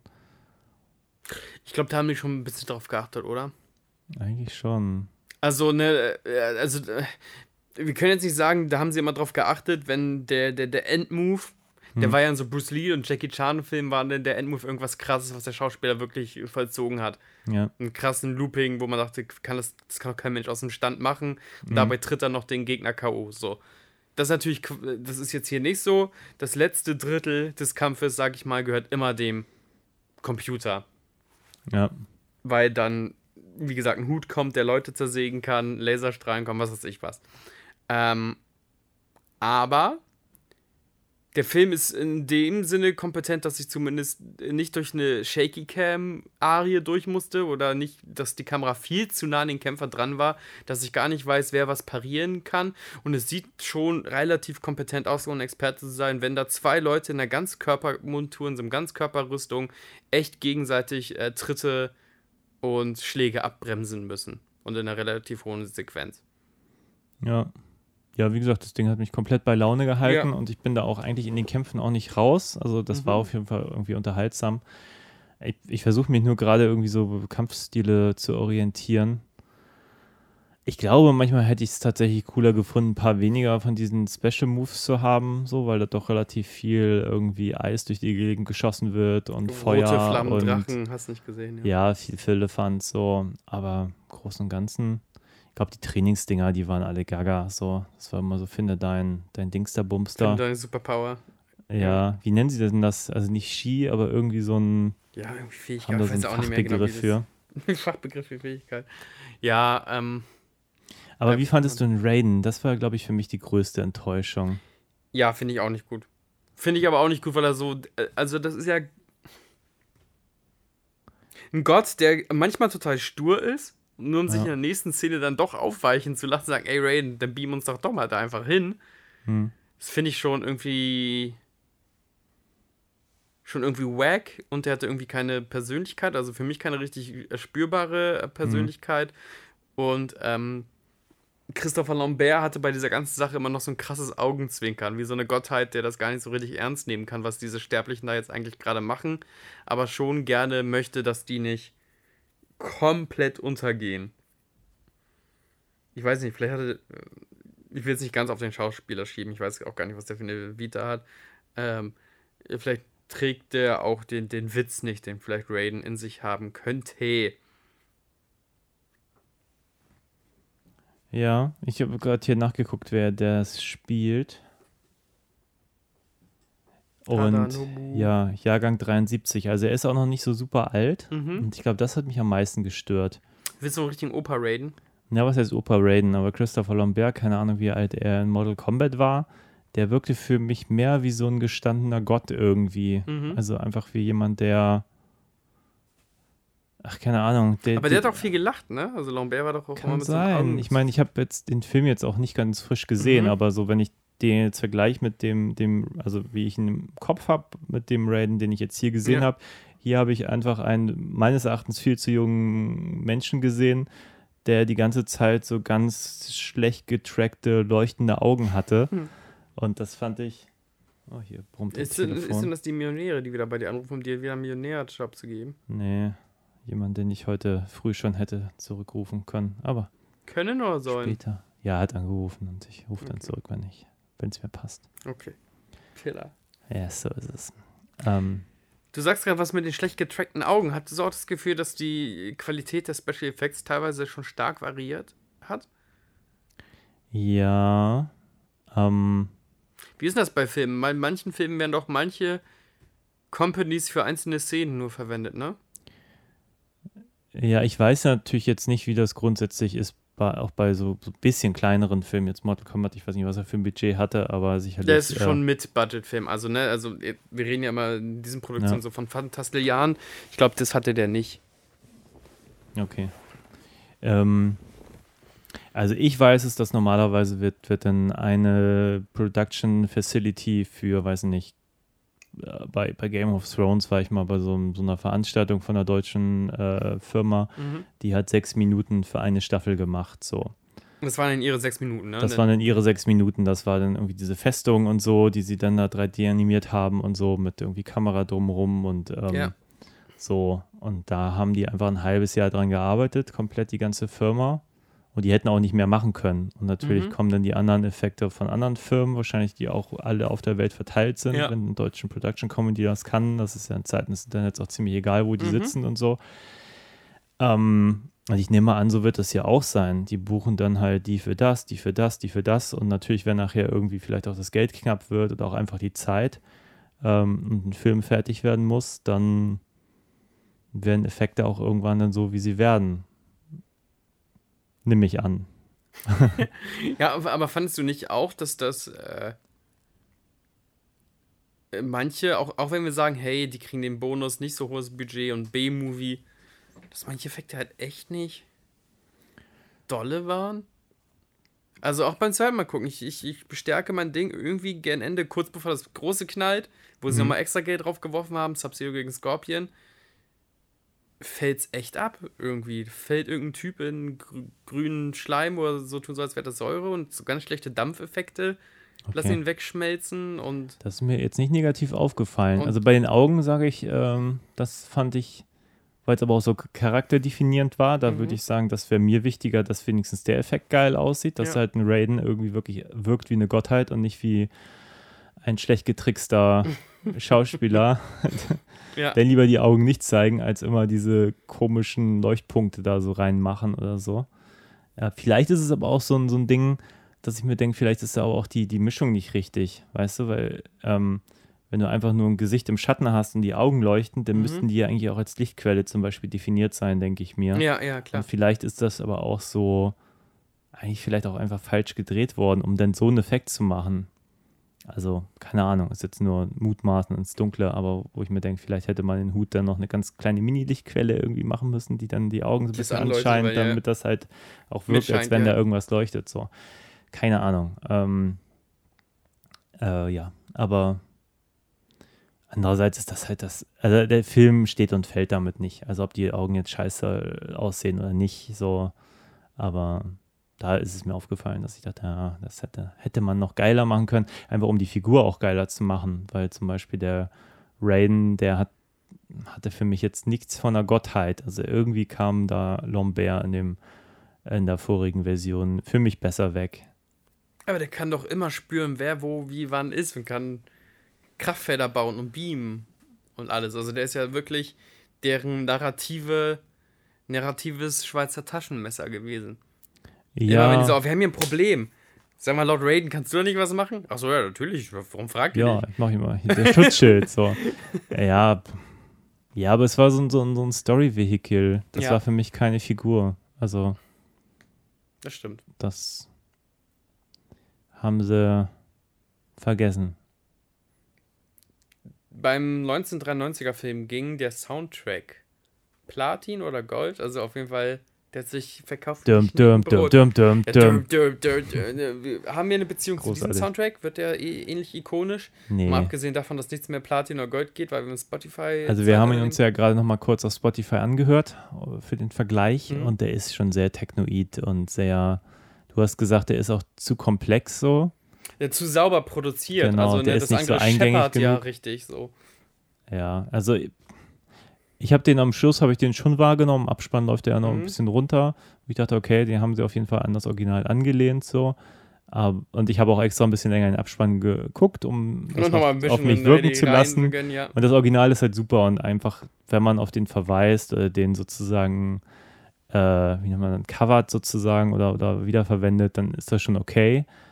Aber ich finde die Version nicht mehr als okay. Also wenn Ja, und- sogar, sogar wie, wie du schon sagtest, eben nicht, nicht, nicht klar genug so, damit er irgendwie diese Eingängigkeit erreicht, die der erste Teil hatte. Vor allem war der ganze Soundtrack ja des ersten Teils auch einfach so ein krasses, äh, so ein krasser Zeitzeuge einer, ja, ein, einer, eines Zeitraumes, ein, eines Jahresabschnitts, ähm, als, als so Metal mit Elektro langsam, aber sicher verheiratet wurde.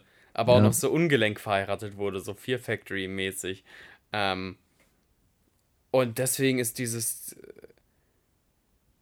dieses Stück Film gleichzeitig so verortet in 1993, aber auch, glaube ich, so kultig und, und ähm, ikonisch, Hm. weil es da halt so krass reinpasst. Also es ist ja, dass der Soundtrack so geil ist vom, vom, vom 93er-Film, hat ja nicht nur mit der übersteuernden Blechdosen-Version äh, des, des, äh, des Mortal Kombat-Themes zu tun, Ja. sondern mit dieser ganzen, mit dieser ganzen komischen. Es ist noch nicht ganz New Metal, aber es ist auf jeden Fall Metal mit Elektronik-Versatzstücken. Und hier haben wir mm, schon auch elektronische Klänge, die sich aber dann eher mit so Kirchenchören oder so religiösen Singsang teilweise verheiraten. Und nichts ähm, im jetzigen Popkulturbewusstsein so verankern, glaube ich. Hm. Aber das machen Soundtracks ja eh in letzter Zeit ja relativ selten, ne? Oder wann, wann ist der letzte Soundtrack, wo man echt sagt, das war früher in Filmen relativ häufig so, so irgendwie Fight Club war ein End-90er Soundtrack, Trainspotting war ein Mid-90er Soundtrack. Sogar Napoleon Dynamite war irgendwie noch so ein Anfang 2000er Soundtrack. Ja, aber das ist vielleicht ein bisschen ein Problem, dass man das im Nach Nachhinein besser einsortieren kann. Ich weiß nicht, ob man das. Damals war das schon, also weißt du, schon Juno, als man Juno geguckt hat, hier mit der Schwangeren. Ja, gut, das war auch sehr, ein sehr berechnender Soundtrack. Oder äh, Edgar Wrights, hier Scott Pilgrim. Also, also ich meine, die, also da habe ich schon gemerkt, auch als ich noch in der Zeit selber steckte. Ja, aber das sind ja Soundtrack-Filme. Ah, Hier ist ja kein, hier wurden ja nicht Songs genommen und zu einer, ich habe das mal vom Mortal entfernt. Ich habe überlegt, so wann war der letzte Soundtrack-Film, wo ich dachte so. Und nicht Retro, ich rede nicht von Retro, sondern von wegen, das ist jetzt so. Hier wird was zeitgeistig über Popmusik Also ich finde, das, das ist schwer zu vergleichen. Grundsätzlich gebe ich dir recht, dass ich glaube, der, der Mortal Kombat in den 90ern vielleicht ein bisschen mehr auch die 90er geatmet hat, während der hier, Ja. glaube ich, ein bisschen mehr auch von- noch mehr vom Reißbrett ist. Mhm, Also ja, ja. ich glaube, Paul W. Anderson kann man doof finden, wenn man ihn mag, aber der ist halt im Rahmen des, Kann man ähm, doof finden, wenn man ihn mag. Was? der, wenn man ihn doof finden mag. Also, also ähm, ich, ich mag ihn doof finden, ich verstehe. aber man muss schon sagen, auch wenn ich nicht jeden Film von ihm mag, der war schon im Genre schon ein Auteur, ne? Also Mhm. egal ob jetzt Event Horizon oder die Resident Evil Teile, Ja. der hat, glaube ich, immer das gemacht, worauf er auch Bock hatte. So selbst drei Musketiere oder sonst was. Äh, Ach, stimmt, das hat er auch gemacht. der hat eigentlich echt viel Scheiß gemacht, aber auch, ähm, auch glaube ich, einfach Sachen, auf die er irgendwie Bock hatte in dem Moment. Und das, finde ich, merkt man diesen Film auch an, dass der auch da Freiheiten hatte und dieser Soundtrack sicherlich eben nicht aus so, einem- so einem reinen Kalkül entstanden ist, sondern weil er dachte, okay, das ist jetzt wirklich das Richtige für das Projekt so. ja. Und äh, keine Ahnung, wie das jetzt bei so einem Film wie hier läuft. Da könnte ich mir schon vorstellen, dass man sagt, okay, wir haben da halt einen Komponisten und der macht was und das ist dann der Soundtrack oder so. Weißt du, dass man da vielleicht. Ich kann jetzt nur mutmaßen, aber dass das Nein, vielleicht das den, den ich auch. Unterschied Ne? Also ich glaube schon, dass das, äh, der gute Paul damals auch so, ein- so ein Schallplattendigger war, der halt äh, Fear Factory und ähm, ich glaube, ich weiß gar nicht, für den Soundtrack oder für den späteren irgendwie den frühen Marilyn Manson irgendwie entdeckt hat äh, und da äh, reinhaben wollte. Ja. Die, die sind ja nicht, die sind ja eigentlich nicht kompatibel für so einen coolen Soundtrack, der dann über Universal vertickt wird. Das ist ja schon sehr edgy Mhm. ähm, für so einen Film. Ich wollte jetzt auch gar nicht, ich wollte das jetzt gar nicht irgendwie dem neuen Mortal Kombat Film auflassen. Ich habe nur überlegt, so wann ist ein, es gibt manchmal noch so einen Retro-Soundtrack, wo man sagt, ach wie kultig, die haben wieder diese 70er Jahre Schmuseballade ausgefahren und neu, aber wo denn das letzte Ding war, wo ein Gefühl ja. ähm, über den Soundtrack auch noch vermählt wurde mit dem Film und dadurch auch der Soundtrack einen gewissen Kultstatus erlangt hat. Aber Naja, also konkret, Dune war schon sehr Soundtrack-lastig. Da hat Hans Zimmer in die Vollen gegriffen. Also, Ja, aber Dune fängt ja trotzdem auch nicht unseren, unser Pop, Pop-Verständnis ein. Vielleicht gibt es sowas auch wie das Pop-Verständnis nicht mehr so richtig, dadurch, dass wir jetzt alle nur noch in Playlisten und Algorithmen rumwandern. ja, ich glaube, das hat sich auch alles ein bisschen, bisschen zer, wie nennt man das? Zerfasert so. Ja, so zersplittet. Mhm. Also ich glaube, in den 90ern, da hatte man schon ziemlich klar auch, was Musiksender definiert haben. Ja. Viva, MTV, da konntest du ziemlich genau auch sagen, was ist angesagt, was nicht und so. Und ich glaube, das wird in Zeiten des Internets schon echt ein bisschen schwieriger. Du hast halt irgendwie eine Bubble hier, du hast eine Bubble da. Klar hast du irgendwie ein paar Superstars, die das alles irgendwie bedienen, aber ich glaube, gerade Nischiges ist halt noch nischiger geworden. Oder es ist halt super populär. Und ich glaube aber, so viel von dieser Mitte, die trotzdem irgendwie gefeatured wird, ist vielleicht gar nicht mehr so da wie in den 90ern. Ach, wir werden obsolet. Nee, das weiß ich nicht. Ich glaube, man kann auch immer da wieder rausbrechen oder so. Aber ich glaube schon, dass, ähm, also einige Superstars, die, weiß nicht, der letzten, weißt du, wann kam eine Lady Gaga? Vor zehn Jahren war die plötzlich da. Mhm. Habe ich gar nicht mitbekommen. Plötzlich war die ein Superstar und alle reden von der und ich so, keine Ahnung, wer das ist, was die für Musik macht, wie die aussieht. Klar Ja. habe ich die Songs mal gehört, aber nicht bewusst, dass es so quasi neue Madonna ist, sozusagen. Ja. Ähm, ist völlig an mir vorbeigegangen und es gibt immer noch so ein paar Leute, wo ich denke, wo kamen die denn jetzt plötzlich her? Die einfach so, so schon so einen Kultstatus jetzt zementiert haben und die kommen in meiner Welt überhaupt gar nicht vor, weil ich überhaupt nichts von ihnen mitbekomme, weil ich kein Radio Hamburg höre oder so. Weißt du, was ich meine? Oh, ist Also, ja fies, aber es muss ja, es muss ja noch die, die Indie-Szene Underground-Hits geben. ja, klar, dafür kenne ich Zeug, was ich auf Spotify hört, äh, höre, das kennt kein Mensch so. Mhm. Ähm, das gibt's halt auch. Aber ja, führt jetzt vielleicht auch ein bisschen weit. So gut kenne ich mich mit Musik auch gar nicht aus. Du hast Musik, du hast keine Seele. Ich Nein, mag Musik, aber ich, ich hänge halt auch über einer kleinen Bubble. So. Ich bin jetzt auch nicht jemand, der. Früher gab es so Plattenläden und da waren dann auch Sachen, die hat man dann auch einfach visuell wahrgenommen, auch wenn man sie nicht gehört hat. So. Das gibt es ja auch gar nicht mehr. Und Spotify bietet einem ja auch gar nichts an, was man nicht hört. Ich habe da noch nie Schlager irgendwie angeboten bekommen. Warum auch? Aber, aber es steht da noch nicht mal. Man geht noch Playlist. nicht mal daran vorbei. So die, die linke Haken-Playlist, so Ja. es gesneakt sich an. Sehr gut. ja, worüber wollen wir noch quatschen? Was gibt's denn beim, beim Film noch? Mir fällt nichts mehr ein. Mir ehrlich gesagt auch nicht und ich weiß nicht, ob das was Aber hast du das Spiel mal in ist. den letzten Jahren gespielt? Weil eigentlich, was ich ja ganz cool fand, ist, dass die so ganz viel Crossover-Zeug gemacht haben, oder? Ja, ja, du konntest irgendwie den Terminator und John Rambo und sowas Ja, und. Spawn kannst du ja auch spielen. Spawn, ja. Also ich meine, filmisch eröffnet das natürlich schon so ein paar Möglichkeiten. Oder einfach nur für, Just saying. nur für clevere Referenzen, von wegen, dass unser letzter Champion. Man kann auch so ganz wagemutige Behauptungen machen, so von wegen, dass die da mal tatsächlich John Rambo hingeschickt haben in den 80ern und der hat dann halt verloren, weil so cool John Rambo mit seinem Stirnband auch ist, gegen äh, achtarmige Totenkopfmonster kommt er dann vielleicht doch nicht an. Also einfach mal als kleiner Wink mit dem Zaunpfahl, so wenn ihr schon so in diesem Fan-Pleasing-Modus seid.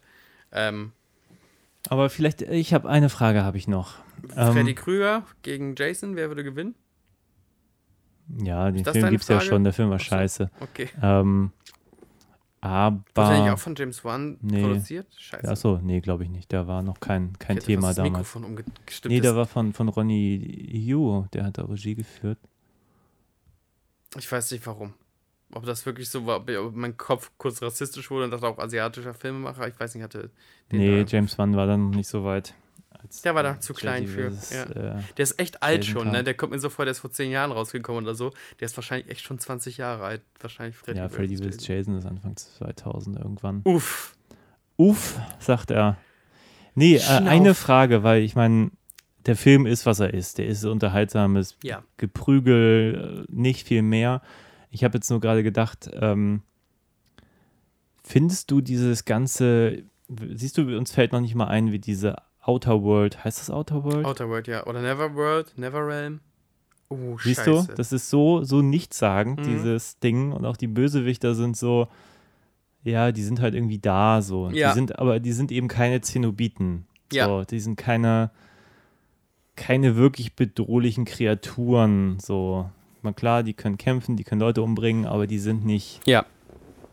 die sind nicht so richtig evil. So. Ähm, und ich glaube, da hätte man viel Geileres draus machen können. Hast du irgendwie Gedanken dazu? Ähm, ja, ich bin da vollkommen bei dir. Also, ich habe ja das Charakterdesign eigentlich gelobt, aber gleichzeitig ist ja das Motiv der, der, der Bösen, die sind halt alle, alle ein bisschen in Dunkeln angezogen. Ähm, spätere wichtige Leute wie, wie Shao Kahn und so oder Quan Gon oder wie der auch immer heißt, die haben dann noch irgendwo äh, Totenkopf-Sachen an ihren Rüstungen und sowas. Oder Baraka hat dann so Fletsche-Szene und so, so, so, so Krallen, die ihm da rauskommen. Ähm, das ist für einzelne Fighter ganz cool, bildet aber nicht so ein sinniges, oh, wie soll ich das kurz fassen, ohne super nerdig zu werden? So ein sinnig- sinniges Gegenwelt. Neverworld, Outer World, Oddworld, Universum. Das sind halt einfach irgendwie Leute mit Totenkopfrüstungen geführt, immer so. Und auch deren, deren böse Parallelwelt. Ich hoffe nicht, dass sie da immer noch im Mittelalter feststecken und tatsächlich noch irgendwie mit so feudalen Rüstungen durch die Gegend laufen müssen. Das ist irgendwie. Die böse Dimension wird mir noch nicht so ganz klar und nicht ganz so faszinierend. Beispiel Herr der Ringe, da weiß ich, wie die Gang um Sauron herum aussieht, weil die relativ klar äh, inszeniert erzählt wird und auch deren Glaubensding. Wenn wir schon von Glauben reden, weiß ich auch ganz genau, wie die Gang und die Welt um Thanos herum aus Marvel funktioniert, weil die irgendwie was glauben, so, wir müssen die ewige Expansion stoppen, hast nicht gesehen. Ähm, und bei dieser Never Outer Dingsty World weiß ich halt nichts, außer dass es schon echt fiese Schweine sein müssen mit stumpfen Schlaggeräten. Ja. Und deswegen ist das wahrscheinlich auch so, so Wurst. Ja, so ein bisschen. Das sind die Bösen, so. Das ist äh, natürlich eine Kleinkindertaktik, so Sandkastenkämpfe. Ähm, aber macht's nicht besser. Nee, ich, also ist mir während des Guckens überhaupt nicht aufgefallen, aber jetzt, wo ich drüber nachdenke, muss ich auch sagen, ist ein bisschen enttäuschend. Also auch Kano, der ja irgendwann sagt, so ich gehöre zu den Bösen und steht da einfach auf deren Seite. Und man denkt sich, oh, was heißt das denn jetzt eigentlich für ihn so? Genau. Hat er jetzt irgendwie mehr Macht? Darf er jetzt auch irgendwie ein Universum regieren? Oder äh, fallen sie ihm gleich in den Rücken und lynchen ihn so?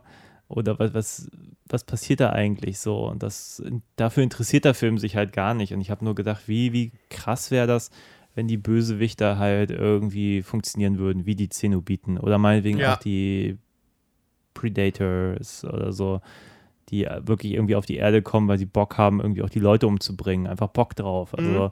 oder das sportlich sehen und ähm, Aber das ist ja auch eine Motivation, ne? Also, ne, also äh, die, die Predators sind ja beispielsweise fair, ja, fair-ish in Ja. ihrem Verhaltenskodex. Und die Zenobiten sind ja so faszinierend, weil die ja einfach aus, aus dieser BDSM-Subkultur abgeleitet sind. Das ist ja quasi, wenn Sadomaso auf Stufe 1000 gedreht wird, dann hast du Zenobiten. Dann kann ich mir was aber auch un- unter deren Welt und deren Schmerzverständnis und so vorstellen, ne? Und Ja. hier haben wir halt, Nee, ich meine, ich wollte es jetzt Mhm. auch nicht verallgemeinern, aber Ja. ich glaube, eine, eine, eine Agenda der Bösewichter Ja. hätte dem ganzen Mortal Kombat-Ding ganz gut getan, Ja. als einfach nur zu sagen, okay, da ist jetzt der Wettkampf und deswegen bla. So, eine persönliche Fehde oder ein persönliches Vorlieb, eine persönliche Vorliebe, so. ja, Deswegen funktionieren die Zenobiten als Bösewichter ja so großartig, weil die wollen ja zum Beispiel Unbeteiligte gar nicht, gar nicht umbringen. Daran haben die ja gar kein Vergnügen, so, Genau. gar keine Agenda und nur so. die, die den blöden Würfel in der Hand hatten oder was, ne?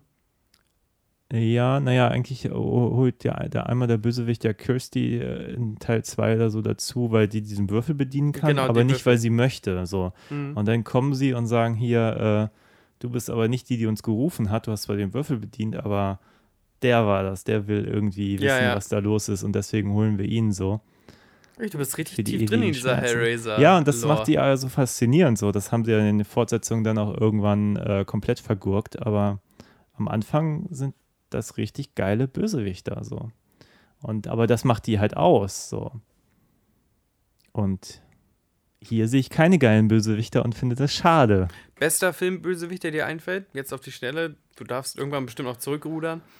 Oh, es gibt viele gute, aber Freddy ist zum Beispiel schon ziemlich gut. Zumindest Mhm. der, der Ur-Freddy in Teil 1. Ähm,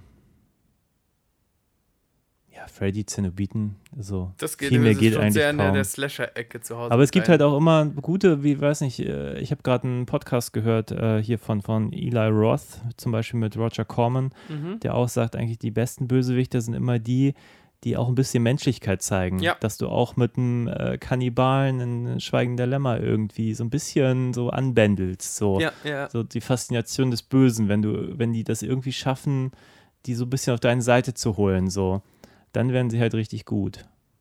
Unbedingt. Ein ganz guter Podcast, habe ich hier gerade angefangen zu hören. Äh, Der ist von Eli Also gehostet. Eli Roth äh, hostet oder produziert den oder so und dann haben die halt ganz viele Leute, die mal mehr oder weniger mal was mit Horrorfilm zu tun haben, die einfach über Horrorfilme reden und natürlich auch über ihr, ihr Schaffen so.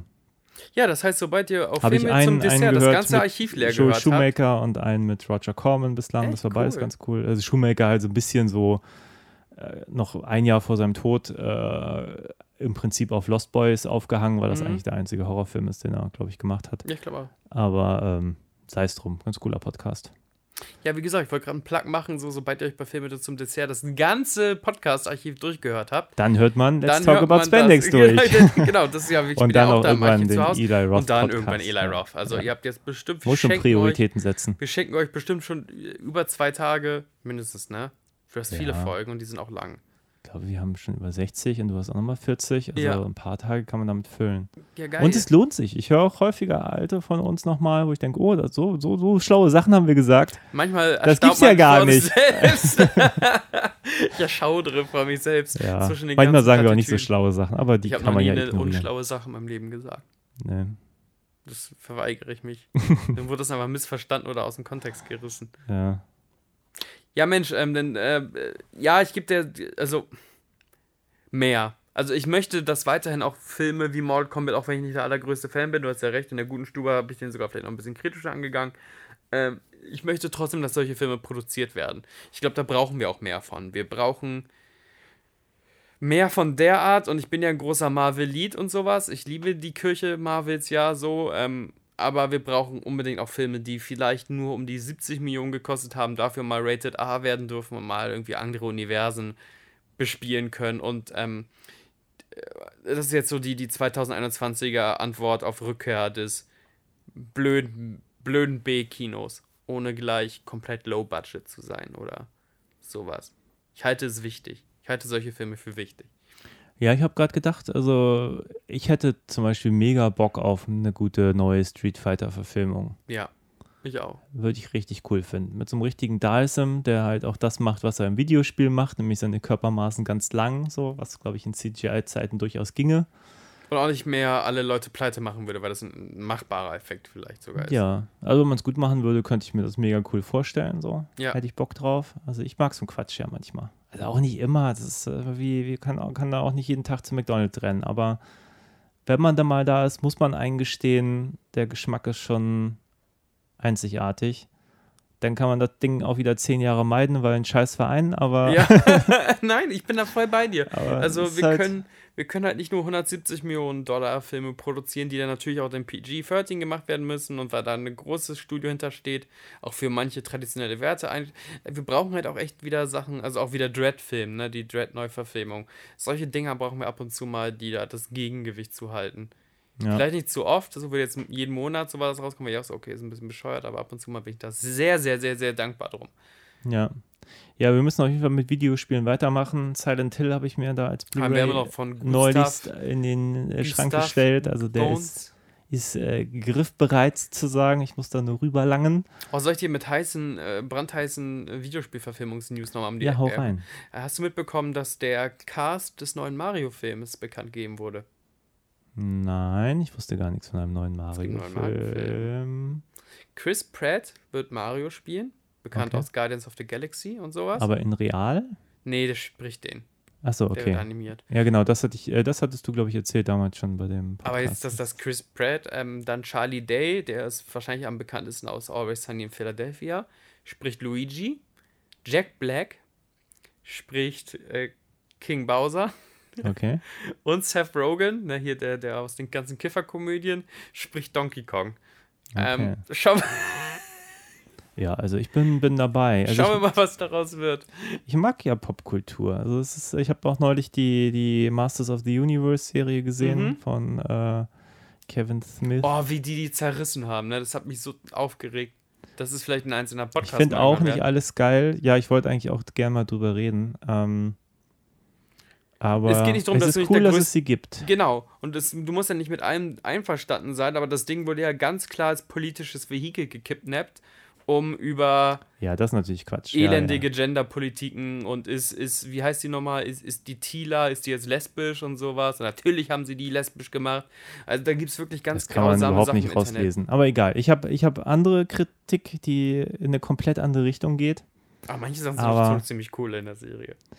Ja, ich finde ein paar Sachen doof, aber ich glaube, das hat auch mit meiner Ablehnung Kevin Smith gegenüber zu tun. Ich bin auch nicht der größte Fan, aber ich, ich muss die Sache jetzt nicht als, als Politikum von Nee, ich glaube, ich Liberalen machen uns Hab die Serie geguckt, war so, so, ich schwankte zwischen, finde ich es jetzt gut kaputt. Mhm. oder irgendwas hat mich daran gestört. Und dann gab es auf Netflix so ein kleines Special und das erste, was er sagt, ist, ach, guck mal, wir haben He-Man zweimal umgebracht. Und dachte, was für eine scheiß Arroganz. Also das ist, äh, das ist so bezeichnend für diesen Typen. Ich habe damals diese Interviewreihe mit ihm geguckt, äh, An Evening with Kevin Smith. Smith, ja. Und ich finde den unausstehlich menschlich. Ich kann den überhaupt nicht gucken. Irgendwas stört mich total an dem. Äh, grundsätzlich finde ich ja diese ausgestellte Nerdigkeit manchmal ganz sympathisch, aber bei dem, Dankeschön. bei dem finde ich das irgendwie. Verstehst du, was ich ich mag hab? den nicht. Okay. Der ist, ich finde den so unsympathisch. Ich habe eine Rhetorik mal von dem übernommen, bis mir jemand gesagt hat, lass das bitte. Also das hat mir wirklich Okay. mal gesagt. Ähm, ich hatte, also er, er, er- ist ja der aller, allererste, der immer sagt von wegen, ich bin super untalentiert, ich kann gar nichts. Hm. Ich wundere mich, wie ich überhaupt diese Jobs gekriegt habe. Und so bin ich ganz, ganz lange durchs Leben gegangen. Ich bin ja jetzt immer noch manchmal sehr mich Ja. selber unter den Scheffel stellen, so. Ähm, aber ich habe das früher noch sehr, sehr viel extremer gemacht, bis mir jemand echt gesagt hat, und das war so ein Coaching, wir wurden ja Kultur- und Kreativpiloten irgendwie in irgendeinem Jahr, da gab es ein Coaching. Und da hat jemand gesagt, ich, ich merke das, was du machst, Hm. und das ist teilweise sympathisch, aber irgendwann ähm, merken sich Leute nur die negativen Attribute, die du dir selber in, in so einem Klönschnack Hm. zugeschrieben ähm, hast. Und seitdem versuche ich weniger ähm, immer direkt ins Gespräch reinzugehen mit Hallo, ich bin übrigens der Vollidiot ohne Talent, der aus Versehen in dieses Projekt gestolpert ist. Und wer bist du? Ähm, weil das nicht, und das macht er ja ganz viel. Hm. Also Kevin Smith äh, gibt ja heute noch damit an, wie scheiße äh, Clerks ist. Und dass er damit. Ja, Preise das stimmt gar nicht. Ich glaube, er sieht einfach nur die Qualitäten nicht. Also an Äh, Clerks gibt es auch einige Sachen massiv zu bemängeln. Nein, aber, äh, aber er steigt ja so ins Gespräch ein. Ja, ja, ich so, ich weiß. bin der untalentierte Filmemacher, der Clerks gemacht hat. Ja, ja, das ist natürlich Quatsch, aber ja, egal. Müssen wir an anderer Stelle mal Ja, aber, ich merke schon, wenn ich so einen Nerv treffe, jetzt reizt es mich mit dir irgendwann mal vielleicht ein Kevin Smith Special. Ja, über- lassen das gerne machen. Können wir, können wir uns Clerks angucken und, und auch über die Frauenrollen darin vielleicht reden und so oder das Männlichkeitsbild, das ist sehr, sehr problematisch. Ähm, Ja, und ja, über He-Man könnte man eigentlich theoretisch auch reden. Ey, Oder über über, He-Man seine komischen, komischen Horrorfilme, die er zwischenzeitlich da dreht, wie Red State oder Tusk oder so. Ja, oder den Bratwurstfilm, Yoga-Hoser. Den Bratwurst. Da gibt es am Ende Bratwurst-Nazis, okay. gespielt von Kevin Smith selber. Ich weiß nicht, ob ich die Art von Humor so gut finde. Vielleicht ist das auch Brazis mein heißen Problem. die. Brazis. Okay. Wegen Bratwurst und Nazi, verstehst du? Ja. Soll ich es nochmal erklären? ja, ich sehe schon eine große Kevin Smith-Aufarbeitung, vielleicht nicht an einzelnen Filmen, sondern so an Epochen. Vielleicht Ja. sollen wir mal so Epochen nehmen. So, das war der Früh-Kevin Smith, der Also Indie-Kevin Clerks Smith. ist nach wie vor so ein, so, ein, so ein Guilty Pleasure von mir. Ich mag den schon. Ja, dann lass doch mal irgendwann reden. So, ich, das ist ein Vorschlag, machen wir Ja. wahrscheinlich eh nie. Wie Batman Robin kommt nächste Woche übrigens ja, es raus. ist halt, da hängt immer so viel dran, ne? Da müsste man schon noch mal irgendwann mal Chasing Amy gucken und so. Genau, aber ich würde voll gerne mal More irgendwie Reds. mit jemandem mal so Epochen bearbeiten. Also man sagt von wegen, das ist die Indie-Epoche. Bis wann war. Indie? Bis wir nehmen uns irgendwann mal eine Woche ne? Urlaub und dann jeden Tag. Ich liebe richtig geballert. Ja, richtig ballern da. Und jetzt ist er ja wieder Indie, weil er so, un also der ist ja nach seinem Bruce Willis-Film wieder gezwungen worden, Indie zu gehen. Weil dann Hm. Indie-Studios gemeint haben, wir, wir können dir diese Budgets nicht mehr geben, du machst ja, Ja. nicht so richtig. Naja, Kevin. er kann halt nix, ne? Er kann halt nix. Gar nicht, guck mal, er hat nicht mal eine Kamera richtig aufgestellt und hat, äh, wie schlecht Clerks war. Was für ein dummer, fetter Tölpelmann. Hm. Hm. Hm. Ja, jetzt gehen wir so auf richtig negativen Note. Abonniert doch mal, damit ihr die Kevin Smith-Aufarbeitung nicht vergessen tut. Ähm, Filme Ja. zum Dessert bei I- Schreibt IG. uns doch mal, wie gerne mal- ihr den Batman und Robin Podcast hören wollt, wie Genau. gern ihr was über Kevin Smith schreibt ihr am hören besten wollt. Jannis Zaurin an und fragt ihr mal, wann er endlich mal Batman und Robin mit uns gucken will. Ja, Äh, naja, aber alle viel wir beschäftigt. finden einen Termin. Wir wollten das letztes Jahr irgendwie so als Weihnachtsspecial machen. Ja, Vielleicht haben wir früh. dieses Jahr die Chance. Früh Weihnachtsspecial. Wir wollten da Ja. echt schon in den Dezember hineinsliden. Ja. Wir waren Dieses richtig, wir wir waren richtig freudentrunken von einem sehr guten Podcast über Kuvades äh, deutscher Superheldenfilm und hier ja. Luxi Lux. Da ist auch nicht nachgekommen, oder? Irgendein deutscher Superheldenfilm seitdem. Doch, die Serie, die wir besprochen haben. Die kam noch nach. Da kam eine Serie dazu? Ey, wir, haben, wir haben die gemeinsam geguckt und gemeinsam besprochen. Willst du mich verarschen? Die Putzfrau, die, die Leute. Freaks, aber das war Ja. ein Film. Nee, kein Film. Nee, ich habe nur gemeint, aber das war trotzdem ein Step. Ach so, ja, ich dachte, da kam noch eine Filmen Serie so? Es dazu. gibt ja so Abhandlungen, dann finde ich. Ob, Ja. Finden Superhelden in Deutschland statt? Nee, ich dachte, das haben wir ja besprochen. Ich dachte, seitdem kommt noch irgendwas, kam noch irgendwas. Nee, ne. Benjamin Blümchen ist jetzt raus bei Netflix. Wir könnten auch über diesen, diesen äh, Vampir-Flugzeugfilm von, von Torwart Oh, reden. unbedingt gerne. Ich habe Gefühle.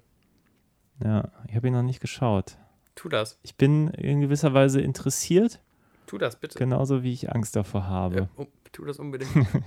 Egal, nächstes Mal mehr. Es war schön mit dir hier mal endlich mal wieder zu Endlich wieder, podcasten. ne? Uiuiuiui. Äh, vielen Dank für alle, die bis hierhin zugehört haben. Lass Wer doch es ein auch immer Kommentar war, da, weil das ist tatsächlich wichtig. Oder ein Like Genau. oder Follow für Algorithmen. Hinterlasst doch mal eine Nachricht, dass ihr das hier am Ende noch gehört habt. Gebt die Zahl durch 165 Keks. oder Ja, sowas. genau. Stichwort Keks. Wenn ihr das irgendwo schreibt, dann wissen wir, irgendjemand hat bis zum Ende gehört. Stichwort Keks. Ähm, ja, habt, danke fürs Zuhören. Einen schönen Tag noch. Ich wünsche euch was. Tschüss.